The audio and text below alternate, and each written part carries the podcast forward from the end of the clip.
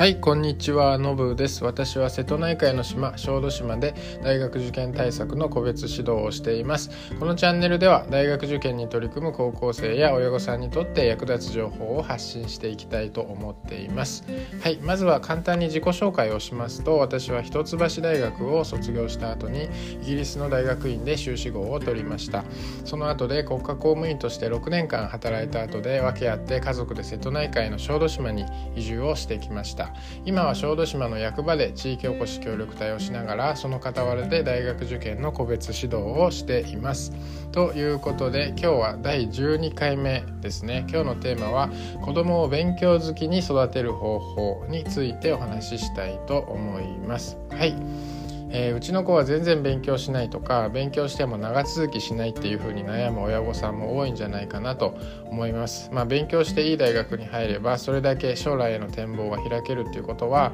親はもちろんのこと本人もよく分かっていることだと思います。ただ勉強が好きでなければやはりなかなかがっつり取り組むことっていうのは難しいんじゃないかなと思います。ただでさえ受験勉強には相当なストレスがかかるので少しでも学んでいて楽しいっていうふうに感じられたらですねそれはすごく大きいことなんじゃないかなと思います。勉強が好きっていうのは最大の武器と言ってもいいかもしれないですね。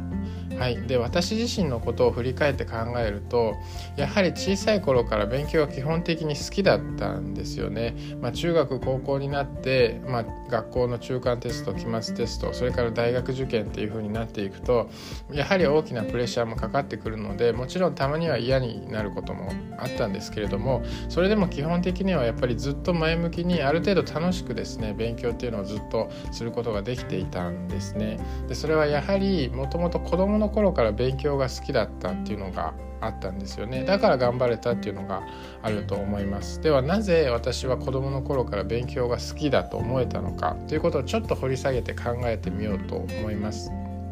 ずっと私の記憶を遡っていくとですねそれは小学生の頃、まあ、1年生ぐらいから、まあ、中学生の終わりぐらいまでの期間ですね。あの私の父親がいろんなことを教えてくれたんですよね。でその影響がすごく大きかったんじゃないかなというふうに今だと思います。あの父親は普通のサラリーマンだったんですけれどももともと理系だったので、まあ、自然とか宇宙とか生物とかに関することをですね、まあ、小学生にも分かるようなレベルでいろんなことを教えてくれたんですよね。まあ、例えばダーウィンの進化論とかですね、まあ、何億年もかけて地球上で生生命がどうやって進化してきたのかとかですね、まあ、キリンの首がなぜ長くなったのかとかですね。そういう話をすごくいっぱいしてくれたんですよね。それであの NHK の科学番組とかを一緒に見たりとか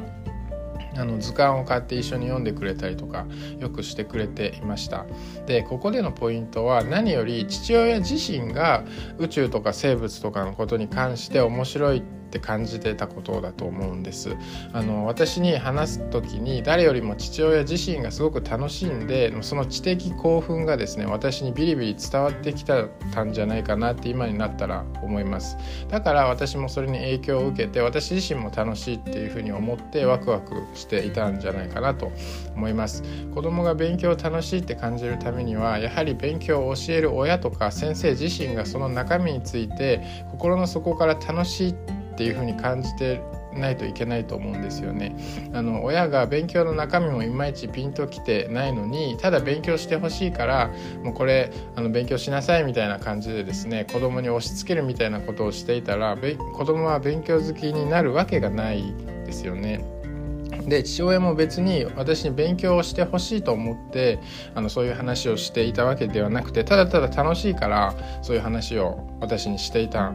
ですよでそれがかえって一番効果的だったんじゃないかなっていうふうに思うので私はまあ父親には感謝しなきゃいけないんですよね。であのー、まあ、話は戻るんですけれども子供を勉強好きに育てる方法っていうことになるとですね、まあ、特に幼稚園とか小学生の子供を持つ親御さんには是非ですねあの親である、まあ、自分自身が好きなこととかワクワクすることを子供と一緒に話したらいいんじゃないかなと思います。何もあの高尚な学問じゃなくてもいいので自分の趣味とか好きなことで学業につながりそうなことですね。例えば自然が好きだったら草花とか動物とかあるいはその天体観察に一緒に行くとかですね。あるいは歴史が好きだったら面白い戦国時代とか幕末の話をしたり、まあ、そういうのがテーマになってるあの歴史のゲームを一緒にしたりとかですね。もうもっとマニ全然マニアックなことでもいいので自分自身がワクワクできることを子どもと